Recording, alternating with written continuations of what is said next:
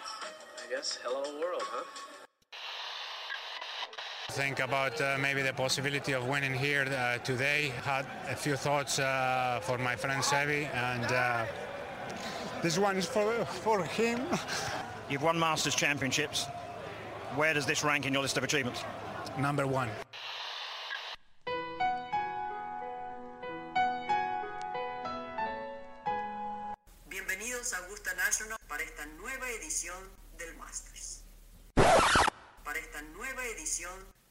De Golf Sapiens.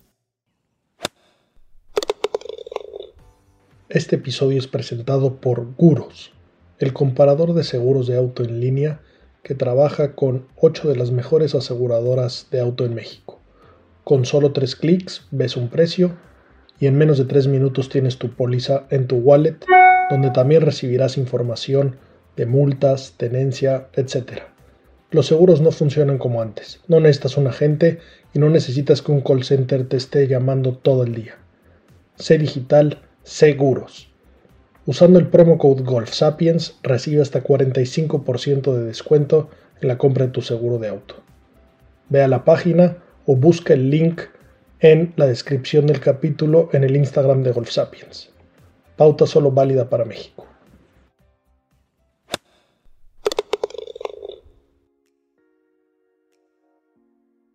Hola amigos, bienvenidos a Golf Sapiens, episodio 64. Esta semana tuvimos una charla buenísima con una persona que llevábamos un rato buscando, Jorge Martínez Chávez, psicólogo, consultor de deportistas, psicólogo dedicado a los deportes. Él mismo fue deportista de alto rendimiento, jugó en la selección mexicana de fútbol sala. Eh, aparte de trabajar con mucho tipo de deportistas, ha sido Cadi de probablemente la mayoría de los profesionales de alto nivel mexicano que conozcan, incluyendo las mujeres. La verdad es que una, una plática muy buena, eh, espero que la disfruten, platicamos muy a gusto. Y pues bueno, antes, de pasar la conversación, rápido pasamos por lo que pasó esta semana. Eh, pues, pues Max Holma ganando, la verdad es que se, se fue a robar el torneo. No es la primera vez que lo gana, pero lo había ganado en otro campo. Esta edición no fue en Quail Hollow. La verdad es que se, suele jugar ahí todos los años, es un campazazazo, pero bueno, este año va a ser host de la President's Cup y entonces quieren tenerlo en las condiciones que tienen que tenerlo. Y por eso este año se, se jugó en TPC Potomac, pero bueno, Max Homa eh, haciendo un papelazo, la verdad es que es el, es el, único jugador junto con Rory que ha ganado dos o más veces este evento. Eh, habló mucho de su primer win, aquí fue su primer win y, y pues bueno, es muy diferente el mindset que tiene este cuate y por ahí lo platicamos con Jorge. Ha batallado mucho con el síndrome del impostor. Le costó mucho entender que es una superestrella y que no está ahí de churro y que no está ahí porque tiene suerte ni porque no es nada más que un gran jugador que cada vez ha demostrado su talento. Y, hablaba como en, en, su primer win que salió a jugar con Rory, él y su caddy, que aparte es su mejor amigo desde la infancia, se esperaban a que llegara Rory para no tener que oír eh, los, los roars que le dan, ¿no? Y los aplausos para no aplastar, sino decir, yo qué coños hago aquí, yo no, yo no soy de este, de este tamaño. Y pues bueno, la verdad es que oírlo hablar es, es un mindset totalmente diferente, pues ya se la está creyendo, claramente ha trabajado, todos tenemos que trabajar en, en, nuestras mentes, trabajamos en nuestros músculos, porque no en la mente, eh, debería ser canasta básica, pero bueno, espectacular. Eh, por ahí va jugando increíble mi amigo Jason Day, que como, como me gusta su golf, caray, ahorita estoy en la parte que lo amo, hundió el barco feo, eh, pero bueno, ni hablar, me da gusto verlo jugando bien. Keegan Bradley jugando espectacular. por ahí al final tuvo chances. Lástima que jugó en el último hoyo, pero tuvo chances hasta, hasta llegar a un playoff, ¿no? Y, y pues bueno, de, de, para cerrar este, con este quinto torneo, eh, Keegan Bradley, digo, perdón, Max Homa, su quinto win, ¿eh? Y si nos vamos a la lista de President's Cup, que recuerden que, este año vamos a tener President's Cup y es diferente que en la Ryder, aquí la calificación califican el top 6 y el, y el capitán tiene 6 picks pues bueno, Max Honma está en el sexto lugar, viene desde el lugar 12 y ranqueó hasta el número sexto con este win. El equipo hasta ahorita, los seis picks por lo menos que se ganan en, el equipo americano de la President's Cup son Scotty Scheffler, Patrick Cantley, Sam Burns, Colin Morikawa, Justin Thomas y Max Homa ahora, ¿no? Entonces la verdad es que pinta durísimo. Y, bueno, cambiando de tema rápido antes de pasar a, pues a la entrevista, eh, se habla mucho del tour, ¿no? De este, de este Live Tour, eh, del Tour árabe. El, la PJ está poniendo durísima, ya soltó un statement que no le van a dar chance de jugar a nadie. Y por otro lado, vemos a los jugadores que ya dijeron que van a jugar, ¿no?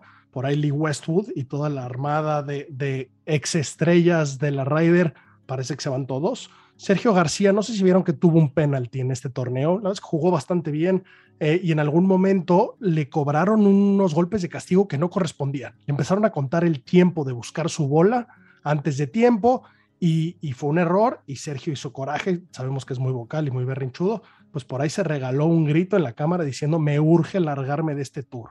Eh, ¿qué, qué, qué tema tan loco, la verdad es que yo me muero de ganas de ver este torneo, veo imposible que lo detenga el PGA Tour estas personas en el fondo son empleados, su chamba seguramente está mucho más divertida que la tuya y que la mía, pero bueno, ellos van a ganar mucho más dinero y si jugar golf hace que yo gane mucho más dinero y que garantice el futuro y el bienestar de mi familia, pues juego con la bandera que tengan que jugar y juego bajo el evento que tengan que jugar, eh, recordando que, esto no es competencia para el PGA es adicional y crece el deporte, pero les está costando mucho que les quiten un cachito de protagonismo. Son, son bien celosos y, y luego eso nunca ayuda. Y por último, tema importante y simpático, interesante, y hablando de, la evolución del mundo, eh, el abierto de Australia por primer año en la vida va a pagar el mismo dinero a los hombres y a las mujeres. Sabes que está increíble, los australianos son, son bien avanzados como civilización. Viéndolo el tema de negocios todavía cuesta y, y por más que suene muy romántico, la verdad es que pues business is business, pero bueno, bien por Australia, bien por el abierto. Supongo que para las mujeres es algo increíble, no, no, solo, no solo que la bolsa pueda ser mejor, sino que, eh, pues bueno, en, los temas de igualdad eh, es, es, increíble, ¿no? Sin mucho más, pasamos a la entrevista. Ojalá le disfruten.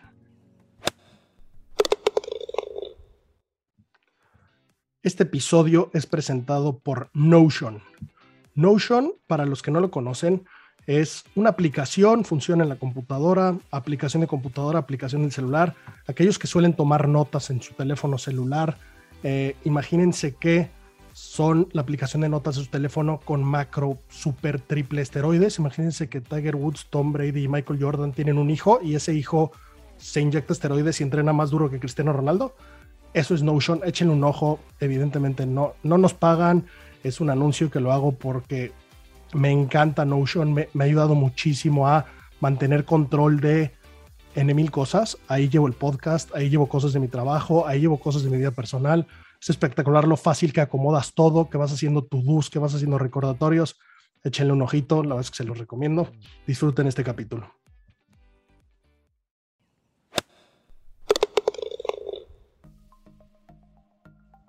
Hola amigos, bienvenidos a Golf Sapiens, episodio 64. Hoy tenemos un invitado que tenemos muchas ganas de platicar con él, Jorge Martínez Chávez, consultor de psicología del deporte, él es psicólogo, ha trabajado con, con muchos deportistas, tiene una maestría en, en psicología del deporte, eh, ex seleccionado nacional, cada a veces. Jorge, gracias por tu tiempo, ¿cómo estás? Un gusto tenerte por aquí. Muchas gracias, Pablo, por la invitación. Es un placer poder compartir con, con toda tu audiencia. Oye, platícanos, entra cómo, cómo, ¿Cómo llegas a platicar con los locos que, que, juegan al golf y más los que deciden hacerlo su estilo de vida y, y, su, y su, trabajo? Pues eh, la verdad es una historia que a mí me gusta mucho compartir porque yo llego al golf prácticamente por un accidente. Eh, me encontraba yo en Madrid eh, estudiando la maestría y ya había tenido yo un contacto previo a irme a España con el golf, pero muy, muy, muy básico, o sea, de que sabía que existía Tiger Woods, sabía que habían 18 hoyos y poco más. Y estando en la maestría en España, una compañera, eh, su novio era golfista profesional. Y tuve la oportunidad de conocerlo, de platicar con él, y le dije que, pues, que a mí me encantaba y se me hacía muy interesante el mundo del golf, aunque yo en ese momento no sabía nada y, este, y él me anima a, a, conocer un poco más del deporte, me cuenta que hay un psicólogo en España que se llama Oscar del Río, que cobraba una fortuna por, por acompañarte 18 hoyos en, en tu entrenamiento. Y pues la verdad es que yo siempre me he abierto camino por todos lados y lo, y lo busqué en internet a este tipo, a Oscar, lo contacté, le pedí permiso de, ir a escuchar un poco de sus charlas. Él en ese entonces era psicólogo de la Federación Española de Golf. Eh, tuve la oportunidad de estar, pues, yo creo unas cuatro veces en cuatro sesiones de él, escuchando lo que hablaba con los golfistas. Lo hacía de manera grupal, lo cual ahí de entrada a mí no me, no me pareció correcto. Y empecé a escuchar lo que él decía y justo me hacía mucho ruido con lo que yo sabía de lo que era el rendimiento.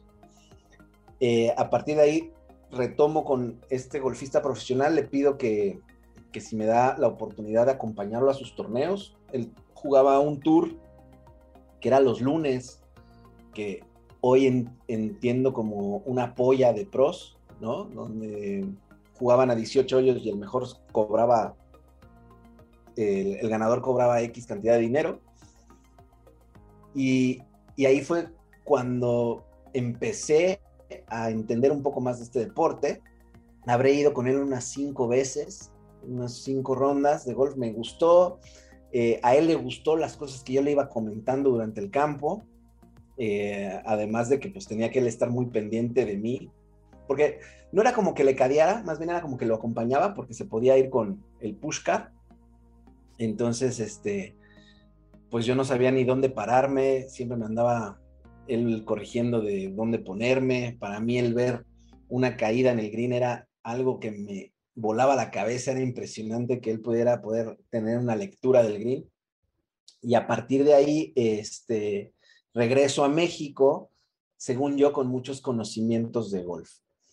Entonces, eh, regreso a México, empiezo a buscar trabajo, empiezo a buscar trabajo en el fútbol, nadie me contrataba, y por azares del destino, eh, siguiendo a John Sutcliffe en, Twitter, eh, encuentro la cuenta de PGM de México, eh, en Twitter, y decido seguirlas, ¿no? Yo para mí era como, órale, PGA México, ¿no? Sin entender que era solamente la Asociación de Profesionales de Golf de México y que no tenía nada que ver con el PGA.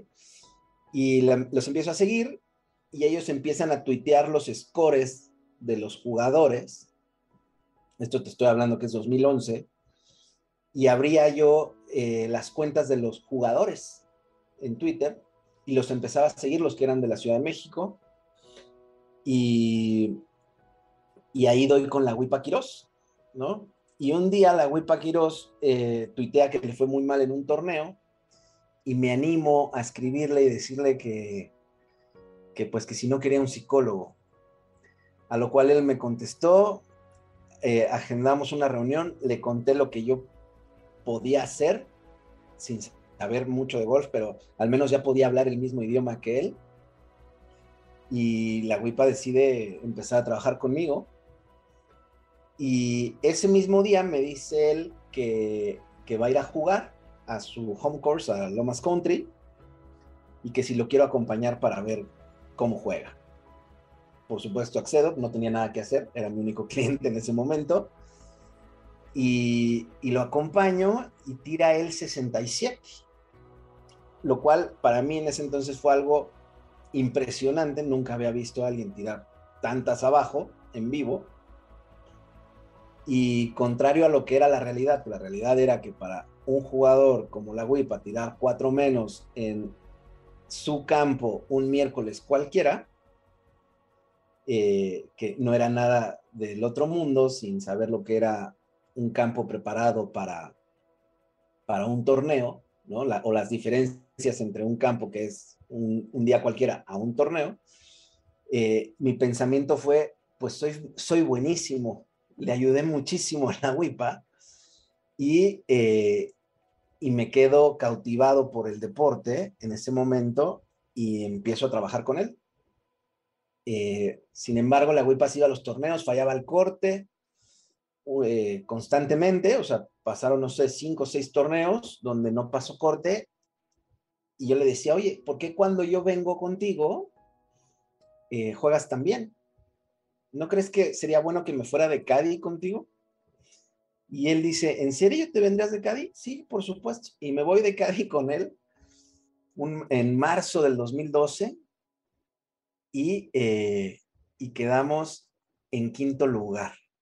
La WIPA, quién sabe cuántos años tenía sin hacer top 10, quedamos en quinto lugar y quedé yo enamorado del deporte, conocí ahí a todos los profesionales y ahí fue como nació esto que hoy es mi pasión, que es el entrenamiento mental para golf. Oye, qué, qué, qué interesante y bueno, la verdad es que encontraste ahí, como dicen, caballo de Hacienda, la WIPA que ya lo tenemos por aquí, es un gran jugador, pero bueno, eh, como, hay que saber domar esos talentos, ¿no? Y es gran parte de lo que siempre platicamos aquí, que, que el talento no es suficiente, hay que saberlo entrenar y, y entrenar por otros lados, ¿no? ¿Cómo, cómo, ¿Cómo empiezas a trabajar con alguien? Me acuesto en un diván, vas al campo. Entiendo que, y te vas a hacer preguntas que son muy tontas, pero, pero queremos entender un poco cómo funciona esta parte, ¿no? Eh, yo lo primero que hago es una evaluación, eh, es una entrevista, la sesión 1. Eh, hoy en día el 100% de mi consulta es vía Zoom. Hace algunos años yo tenía una oficina, un consultorio y, me venían a ver, pero pues eventualmente mis clientes, yo los llamo clientes, pues fueron subiendo cada vez de nivel y digamos que me fui haciendo de una fama en, el mundo del, alto rendimiento y entonces me empezaron a contratar gente que no estaba en México. Entonces, eh, pues aunque ya existía el Skype o la video o el FaceTime, empecé a trabajar por ahí, empecé a ordenar todo mi trabajo que fuera por videollamada, donde yo ya tengo todo listo, links, tengo eh, todas las notas son digitales, pues para poderlo hacer de esa manera. Entonces, cuando alguien llega conmigo, inicia su entrevista vía Zoom y lo que yo intento encontrar es cuál es el conocimiento que ellos tienen de sí mismos, cuál es el motivo, en psicología lo llamamos el motivo de consulta, eh, por el que están iniciando un entrenamiento mental y empiezo a indagar en cuáles son las debilidades que tienen para poderlas corregir. Ok, ok. Está interesante. La verdad es que suena más fácil decirlo que hacerlo. La mayoría no nos conocemos bien. Eh, tenemos nuestras excusas bien programadas desde hace mucho tiempo, no las cuestionamos y la culpa es de todo el mundo, el Cadi, el pasto, el, lo que me digas. Y bueno, y en muchos deportes, ¿no? Porque no solo trabajas con golfistas, tú mismo fuiste eh, futbolista profesional, ¿no? Jugaste en la selección mexicana de fútbol sala, eh, jugaste por Argentina, conoces un poco de todos los deportes, ¿no?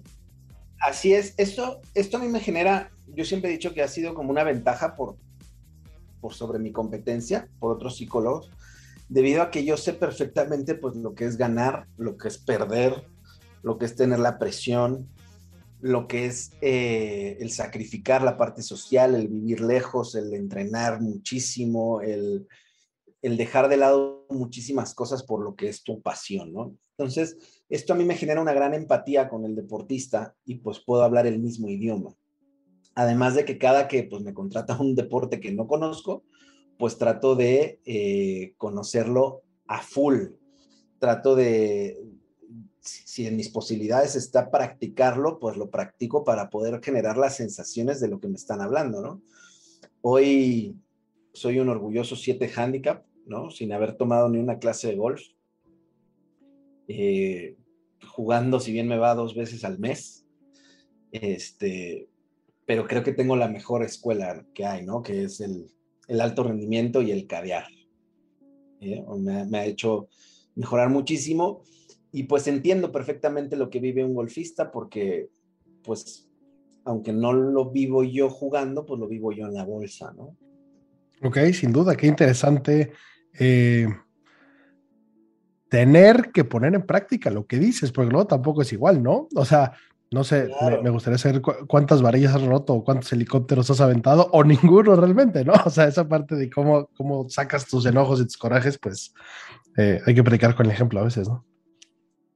Así es, así es. Y, de hecho, eh, cuando me toca jugar con los profesionales, ¿no? Pues trato siempre de poner el ejemplo cuando tengo la suerte de que de que coincidimos y se da la oportunidad de que pueda jugar, pues trato de predicar con el ejemplo, ¿no? del proceso, de lo que hago. Y obviamente día a día es eh, lo que hago no solo en el campo de golf, sino, sino en la vida, tratar de poner los fundamentos de lo que es una fortaleza mental, ¿no? Y pues bueno, siento que no me va mal a la hora de, de, competir o de jugar, ¿no? No, para nada. Siete handicap, la verdad es que muy pocos de los golfistas lo consiguen. Ahí ese, ese background tuyo de haber sido profesional de tu deporte, lo hemos comentado mucho por aquí, siempre ayuda. El, el, el ser una persona que sabe dónde está cada parte de su cuerpo eh, sin estarla viendo y esa, esa coordinación con las pelotas, pues sin duda hace que sea un buen jugador, ¿no? Pero por ahí, eh, ¿qué, ¿qué significa focus, flow, fun? Sabemos que, que es una, unas tres palabras importantes para, para ti y gente que trabaja contigo. ¿De, de qué va eso? Eh, es la primera herramienta que, yo genero. Eh, prácticamente todo lo que enseño en, el entrenamiento mental, pues son, mis, eh, son herramientas generadas por mí, hechas por mí. Eh, y esta herramienta nace justo estando yo en España, cuando peor la he pasado en mi vida, ¿no? En, en una situación pues muy difícil para mí, donde me habían pasado ciertas cosas, donde no, pues no sentía yo que, fuera a, calmar la tormenta. Y, conozco en, un artículo que, me dan a leer en, justo en la maestría acerca de lo que era generar un focus, ¿no? Eh, yo hoy en día el focus lo, lo interpreto como enfocarse a lo que puedes controlar. Al llevar energía a lo importante y a mi forma de ver, pues, eh, la vida, la vida la vamos a dividir en dos aspectos, lo que controlas y lo que no. Y, y que cuando nosotros mm, hacemos conscientes de que lo que controlamos es muy poco, nos debe de generar una responsabilidad de que ese poco que controlamos debemos de hacerlo bien, ¿no? Eso es focus. Pasaron varios meses estando yo en España, seguía yo sufriendo y aparece el término flow. Y basado yo en, en la definición de Bruce Lee de Be Water, de, de, ser como el agua, porque el agua fluye y el, y el agua se adapta a donde la pongas, encontré digamos que la respuesta perfecta a qué hacer con esa otra parte que hay en la vida, que es lo que no puedes controlar. Entonces, para mí, flow es fluir para adaptarte a lo que no puedes controlar, Y de esa manera regreso a México con estos dos términos, focus y flow, focus y flow, me lo repetía constantemente, se lo empezaba a, dar ya a mis primeros clientes, en ese momento la WIPA, y, me doy cuenta que algo le faltaba, me doy cuenta que todo esto está muy bonito, todo esto está muy padre, pero que si no eres capaz de disfrutar el día a día o el ahora, pues nada tiene sentido. Y así es como nace el phone, ¿no? Eh, son tres palabras que si nosotros las mantenemos constantemente en el presente, pues nos vamos a dar cuenta que la máquina empieza avanzar, ¿no? Que este, eh, que este motorcito en el que vamos en la vida empieza a avanzar y empieza a sortear los obstáculos gracias a que estamos enfocados a lo que podemos controlar, a que nos adaptamos a lo que no podemos controlar y que disfrutamos de cada aspecto que tiene la vida, a veces positivo y a veces negativo, pero que se puede disfrutar de todas las formas, ¿no? Ok, buenísimo. Sí, la verdad es que hace, hace mucho sentido lo, lo que dices. Em, por ahí aquí, como, como bien saben, en Golf Sapiens solamente somos, somos curadores, nos encanta escuchar, nos encanta estudiar y básicamente platicamos lo, lo, lo que vale la pena, ¿no? Y algo que, que, que se menciona mucho en, entrevistas de jugadores, quitando la parte de, de, del juego per se y, y, del talento en el juego, se habla mucho de las mentes, ¿no? Y, y en específico tengo tengo dos que me llaman mucho la atención. Eh, hace poco escuchaba en una entrevista con, con Harry Higgs, un jugador que anda ahí de modilla, un gordillo simpático, buena gente. Tengo, tengo debilidad por los gordillos. Eh, y hablaba de que ha estado jugando muchas rondas de práctica con DJ, porque el caddy de Harry Higgs es su hermano y DJ es su hermano también, y como que se cayeron bien. Y que lo que más le llama la atención es cómo, cómo DJ on the react a todo lo que hace, ¿no? O sea, si tira el mejor tiro de su vida, no lo festeja mucho, eso iba a ser. Y si tira el peor de su vida, tampoco lo festeja mucho, la cagué y lo voy a, lo voy a rejugar, ¿no? Eh, ese, ese superpoder es algo con lo que se nace, es algo con lo que se trabaja. Eh, ¿cómo, ¿cómo, se ve eso y cómo, cómo deberíamos de aprender de esa situación?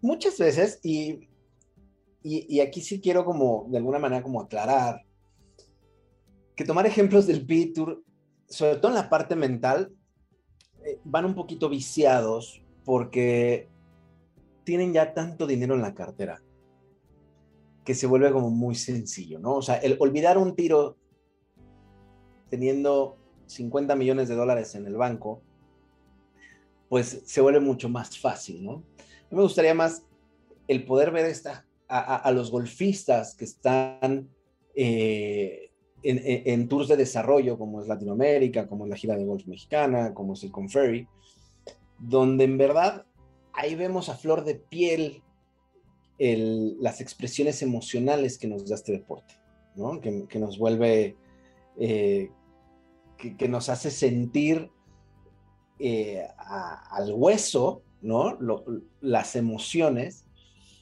Y, es justo eso, el, aquel que puede tener esa capacidad de dejar ir tanto lo bueno como lo malo, es aquel que va a sobrevivir, ¿no? Y es otra vez entrar en el flow, ¿no? Esa capacidad de adaptarse. Oye, fallé, me adapto. Oye, lo hice bien, me adapto, ¿no? Eh, es, digamos, una teoría de la evolución de Darwin, ¿no? Va a sobrevivir el que mejor se adapta en todo momento. Aquel que puede tener ese equilibrio emocional, aquel que puede darle la magnitud a las emociones es aquel el que va a poder seguir avanzando. Pero obviamente esto se trabaja. Eh, si nosotros hiciéramos ahorita una lista de cosas que podemos controlar, pues encontraríamos que, nos, que, poder, que en esa lista se encuentran las emociones.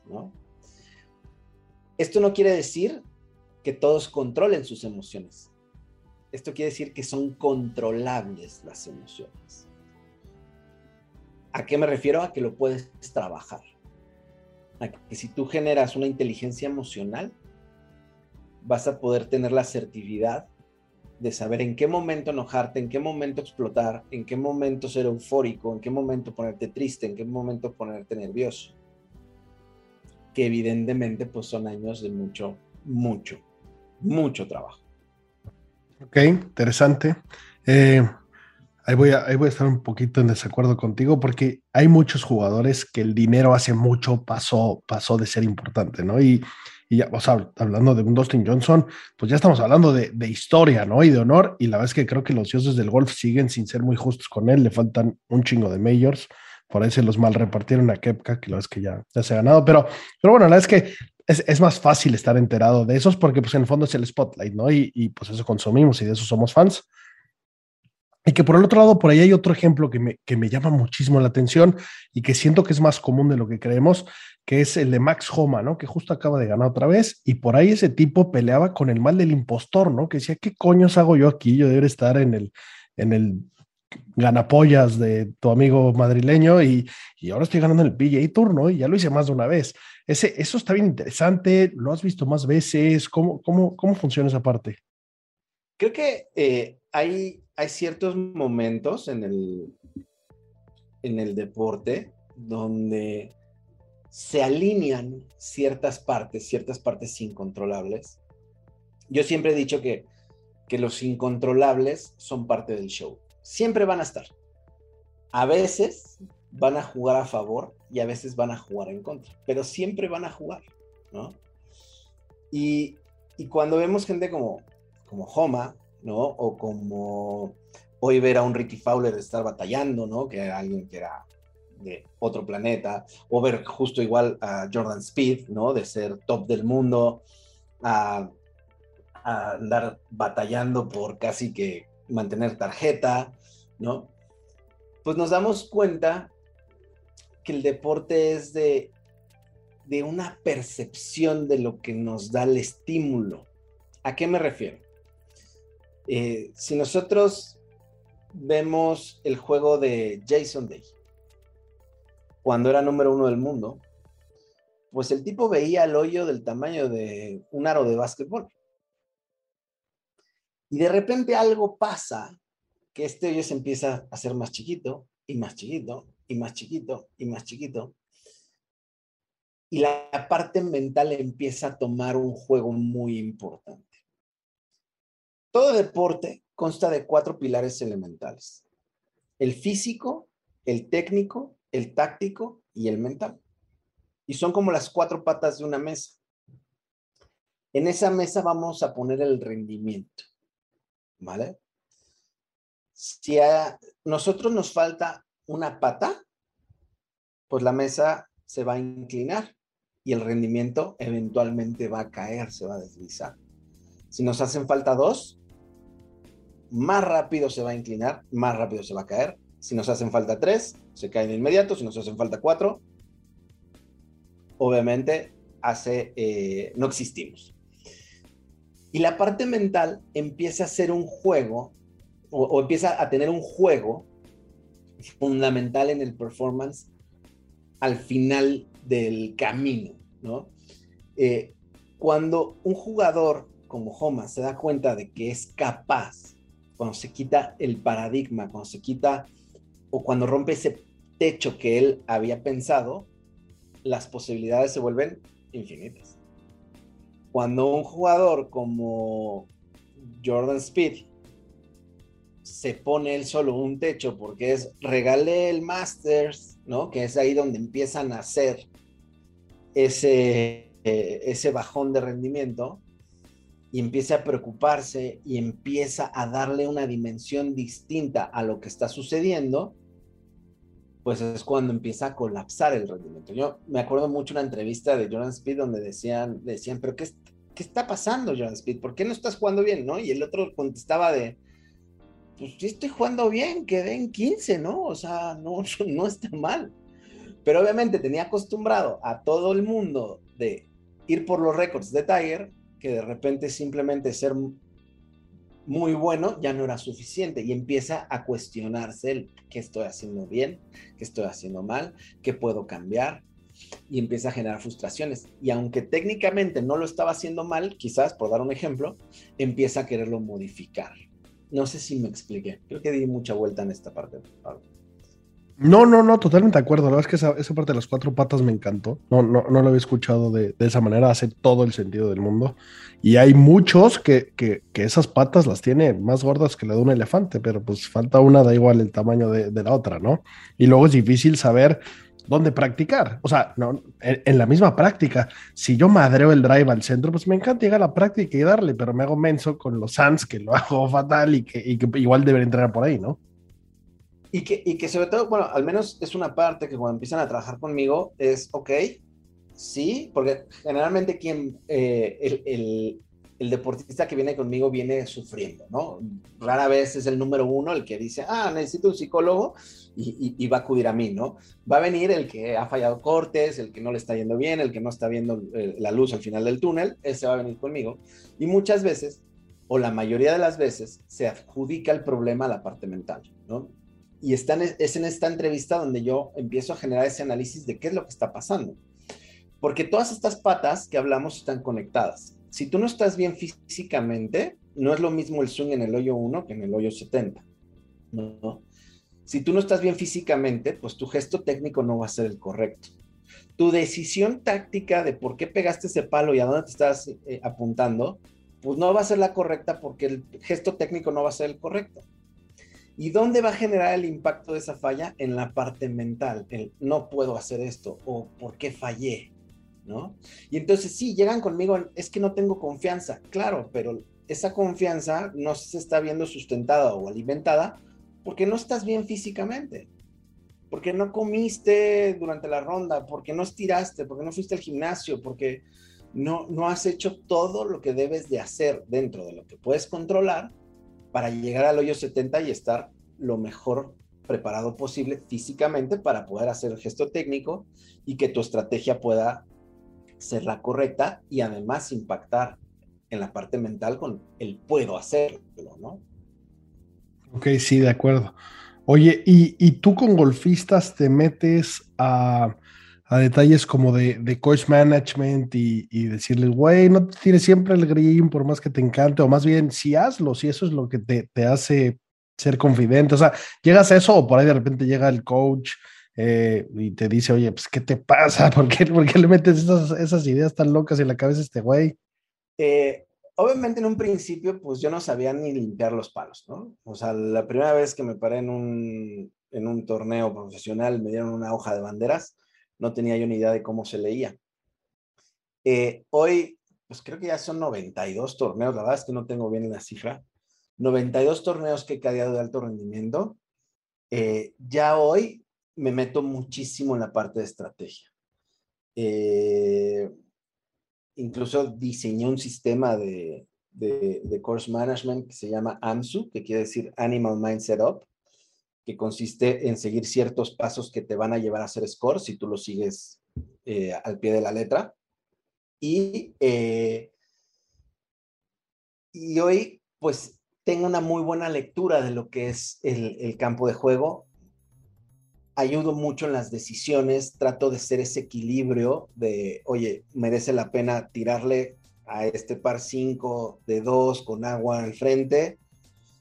Sí, no, vamos por ello, no vamos por ello, ¿no? O, ¿sabes qué? Mejor le yo, o saca de juego el doble bogey y vamos a jugar a hacer un par automático en vez de arriesgar, ¿no? Eh, hoy ya tomo ciertas decisiones que ayudan mucho a los, a los jugadores y que incluso pues hay unos que en mayor o menor medida me dan acceso a, poder interactuar, ¿no? En estos 90, eh, 90 y tantas rondas que he cadeado, pues imagínate lo que he vivido. Han sido 35 bolsas diferentes he cadeado, ¿no? Que van desde eh, María Fassi, Gaby López, Roberto Díaz, Oscar Fraustro, eh, Armando Favela, US Sams con Raúl Pereda, Lax con Aarón Terrazas. O sea, me ha tocado eh, un poquito de todo y evidentemente en algunas me he equivocado, pero en otras también me ha tocado tener la suerte de, dar el, consejo que, que, ameritaba, ¿no? Yo siempre le digo a, a los profesionales, sobre todo los que van empezando, que que todavía tienen muchas dudas acerca del CADI, que llevan mucho tiempo jugando sin CADI en la universidad, que siempre un, buen CADI es aquel que te va a quitar un golpe por ronda. Que eso es lo que tienes que buscar, ¿no?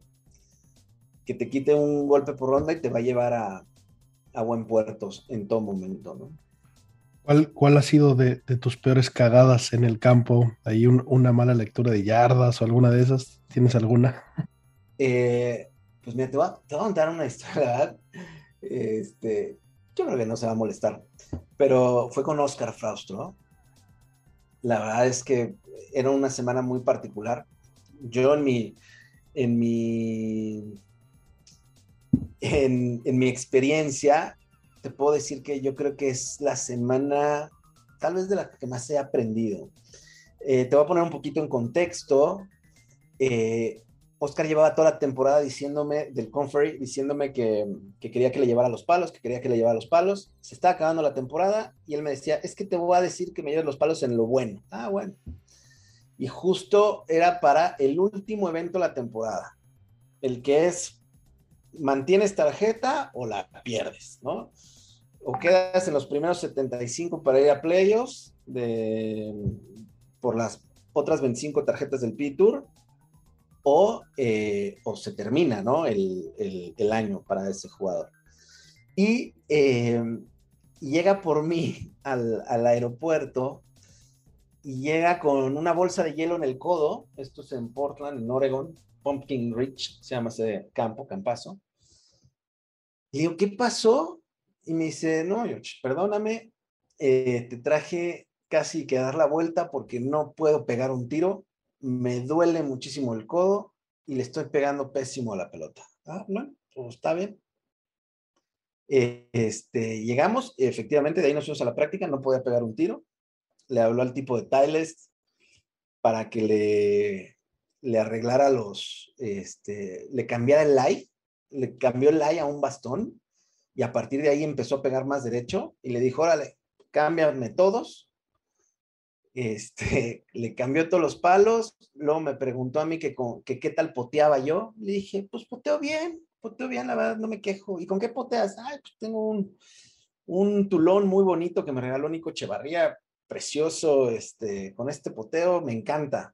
Ah, a ver, fuimos al tráiler de Odyssey, lo agarró, me dijo, ¿es este? Sí. Ah, pues con este voy a potear y yo, pero espérate, vamos, pruébalo, ¿no? A ver si te gusta. Y, así arrancamos el, torneo. Eh, Frau la venía pasando muy mal, venía muy estresado de toda la temporada. Y, y, él me decía, es que tenemos que quedar top 5 y nunca he pasado el corte en este campo. Y dije, ah, caray, bueno, pues vamos a ver qué podemos hacer. Eh, llega el T del 1, el primer día, me dice él, George, no puedo pegar un tiro, o sea, una desconfianza brutal. Y dije, pues a Frau le gusta mucho el foot, igual que a mí. Y entonces, pues decidí que, que era momento de, de echar mano de, de, esa pasión que compartimos y le dije, mira, Frau, ¿qué te parece que vamos a hacer nosotros como México contra Alemania en el Mundial? Vamos a pararnos bien atrás y vamos a jugar al contragolpe, a ver qué cae. De los momentos más bonitos de la historia. Claro, claro, ¿no? Y, y primer tiro, le pega un sapo, Frau. Teníamos 200 que era green, era, salíamos con madera 3 para tener madera 3 wedge y pues pegamos madera 3 fierro 6 creo, ¿no? Este la puso en green, casi la mete, par. Siguiente hoyo, eh, él quería pegar el 7, le digo, no, Frau, si te sale dura, nos vamos obvio, era un par 3. Le digo, pega el 8, es que no va a llegar, le digo, pues pégalo a la derecha, si si no llega, pues va a estar en la entrada, no pasa nada, olvídate la bandera. Pues sí, voló bien, está, queda pin high, casi la mete otra vez, par. Y el hoyo 3 es de los hoyos más difíciles que he visto en, en, en mi carrera. Un par 4 de subida, larguísimo, con un green eh, en diagonal, súper delgadito, con un riachuelo que llegaba. Pues Frau la puso medio fairway, pega sapo otra vez, no se va al río de milagro y casi la mete de approach. Par. Dije, bueno, vamos sobreviviendo. Al siguiente hace par, al siguiente hace par, y el hoyo 6 es un leg a la izquierda y la engancha, pero le pegó muy bien. Era el, el, tiro más puro que había hecho hasta ese momento en la ronda, ¿no? Y me dice, ya me fui al agua, le dije, yo creo que no. Yo creo que pasó el agua porque iba muy dura Llegamos y sí había pasado el agua, estaba seca la pelota. Eh, la puso en green, la puso a 15 pies y la metió. Verde. Siguiente era un par 5, verde. Siguiente, el hoyo 8 era un par 4 corto, verde. 3 abajo. Y llegamos al hoyo 9, que era un monstruo de hoyo.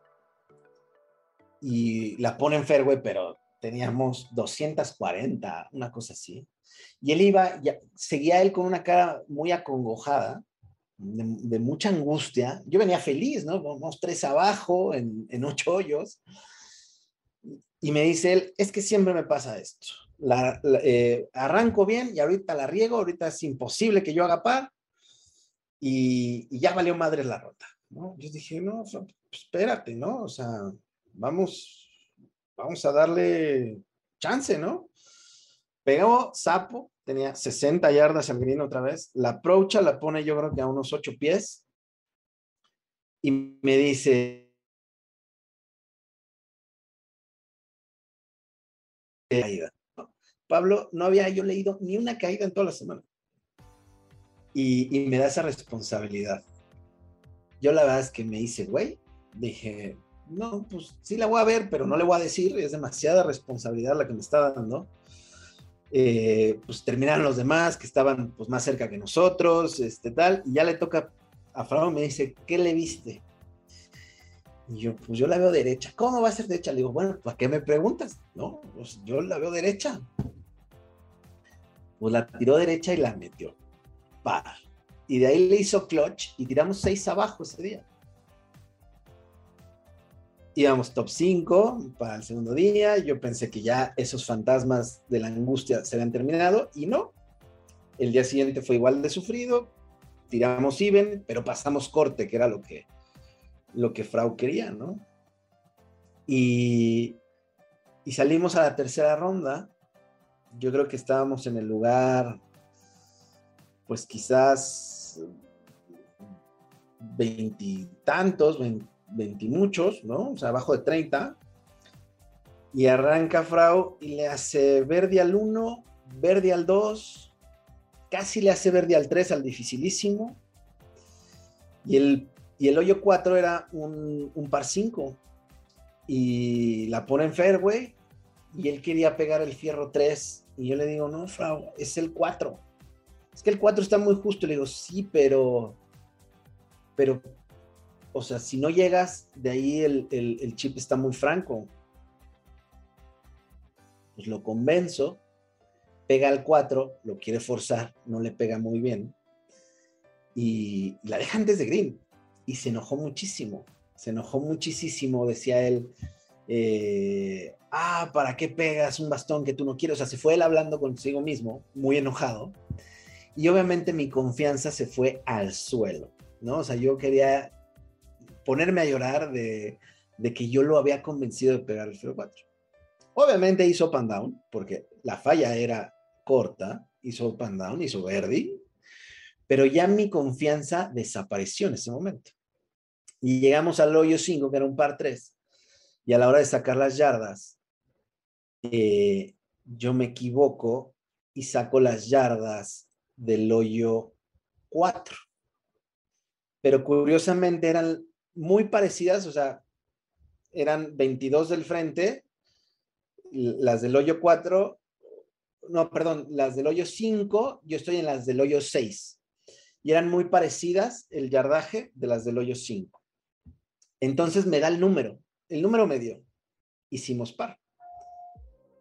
Pero para el hoyo 6, ahora yo estaba en las del hoyo 7, y ahí ya no me dan las llaves.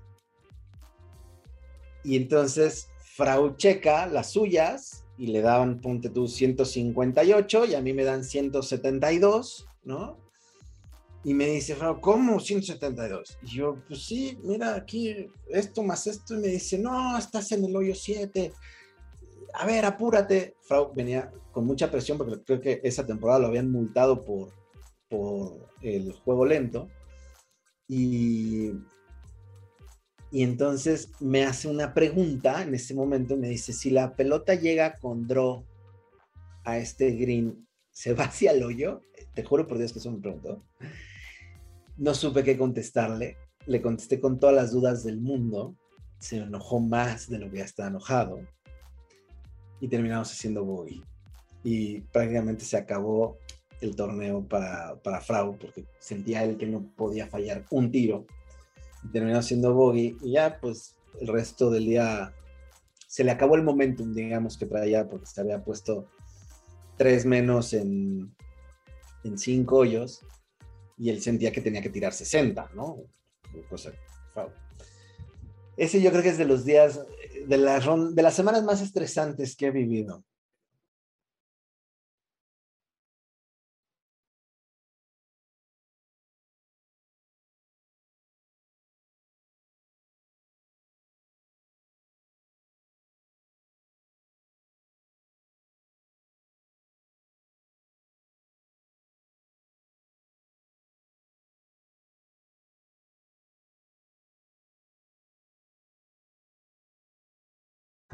Sí, sí, me imagino qué peso, aparte qué, qué momento. Eh, la verdad es que gran tipo, el, buen Frau ya, ya, pasó por aquí, nos platicó un par de buenas historias, pero sí, es dificilísimo y, y luego muchas veces, pues, la culpa en el fondo es de quien ejecutó, ¿no? Y, y, si no fuera así, pero bueno, otra vez es más fácil decirlo que hacerlo y, los humanos estamos, estamos ahí para, para encontrar un culpable que no somos nosotros, ¿no? Nos encanta hacernos güeyes y no tomar accountability la mayoría de las cosas. No, y por ejemplo, con, con Aarón Terrazas, veo mucho, tengo como un, como un convenio que me dice, te puedes equivocar en una caída por día. Así me lo dice. ¿no? Eh, que obviamente medio lo dice de broma, pero pero pues está bueno, a mí me da la libertad de que, pues, pues, sí, también me voy a equivocar, ¿no? Soy, soy humano y que además que ellos han visto más caídas en la vida que yo, ¿no? O sea, eso sin duda. Claro, y ahí, ahí interviene mucho de, de, qué tan duro le pegas, cómo te gusta a ti tirarlas. O sea, como yo lo de la caída, probablemente es muy diferente a como la de alguien más porque se ejecuta diferente, ¿no? Y pues bueno, está, está buena esa técnica. Por ahí, por ahí Bones, cuando trabajaba con Phil Mickelson, tenía un, un veto al año. Entonces, solamente aplicaba en Continental US y le decía, Phil, esa mamada que estás pensando no la puedes hacer. eh, interesante, debe de ser difícil controlar a nuestros tipos. Oye, Jorge, eh, última pregunta, la verdad es que el tiempo vuela, está gustísima la plática. Eh, has trabajado con hombres y con mujeres. Por ahí tuvimos aquí a Horacio Morales hace, hace unas semanas, nos decía la diferencia de, de cómo funcionan los cuerpos de las mujeres y lo diferente que pueden desempeñar, ¿no? Justo hace un par de días, Lidia Co en una entrevista dijo que tal cual estaba bajando y que la espalda se le atrofia y que cambia el asunto. En la parte psicológica, ¿qué tan diferentes somos? ¿Somos parecidos? Eh, eh, ¿cómo, está ese asunto? No, es, es, yo creo que es otro deporte. O sea, completamente. Eh, al menos para mí, cadear un hombre y cadear una mujer se vuelve completamente distinto porque pues no, no puede ser de alguna manera como tan autoritario, ¿no? Con una mujer, porque lo puede tomar mal. Eh, hay, que... Las emociones van a estar mucho más a flor de piel, tanto para bien como para mal en una mujer, ¿no? Esta parte de equilibrio. Por otro lado, tiene una ventaja donde son más analíticas que los hombres, ¿no? Eh, juegan un golf también muy, muy inteligente. Sin embargo, eh, disfruto igual de las dos partes, ¿no? O sea, cuando me toca cadear eh, a Ingrid Gutiérrez le cae mucho, a María Fácil le cae mucho. Este, han sido experiencias, la verdad, muy padres, al igual que con, con, los hombres. Quizás, quizás eh, la mayor diferencia es que no es tan volátil la mujer, ¿no? Es, este, es un golf mucho más constante que el del hombre, ¿no? sí, qué, diferencias, qué, interesante. Oye, Jorge, pues, pues nada, este, la verdad es que muchísimas gracias por tu tiempo. Por ahí, eh, Golf Sapiens es tu casa. Nos encantaría que otro día nos platiques de otras situaciones, otras historias. Tendrás muchas, muchas por ahí, pero bueno, la verdad es que no, no puede durar muchísimo más. Eh, te agradecemos tu tiempo, te agradecemos que nos platiques y, y nada, estamos en contacto. Claro que sí, con mucho gusto y las veces que sea necesario, aquí estaré.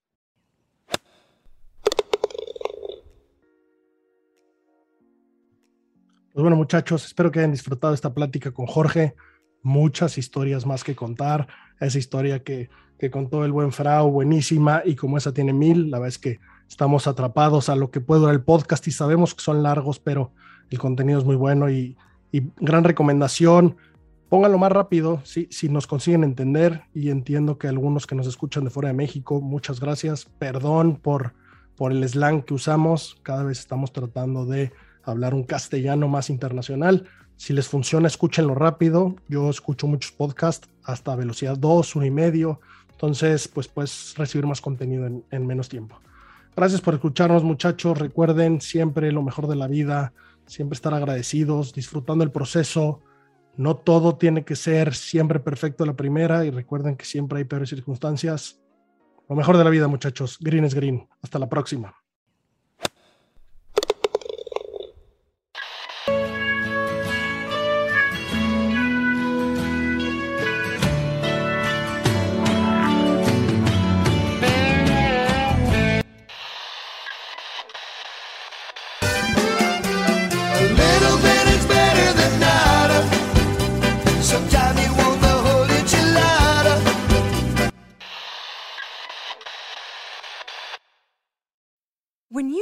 Mealtime inspiration, it's worth shopping Kroger, where you'll find over 30,000 mouthwatering choices that excite your inner foodie. And no matter what tasty choice you make, you'll enjoy our everyday low prices, plus extra ways to save, like digital coupons worth over $600 each week. You can also save up to $1 off per gallon at the pump with fuel points. More savings and more inspiring flavors make shopping Kroger worth it every time. Kroger, fresh for everyone. Fuel restrictions apply. It is Ryan here, and I have a question for you. What do you do when you win? Like, are you a fist pumper?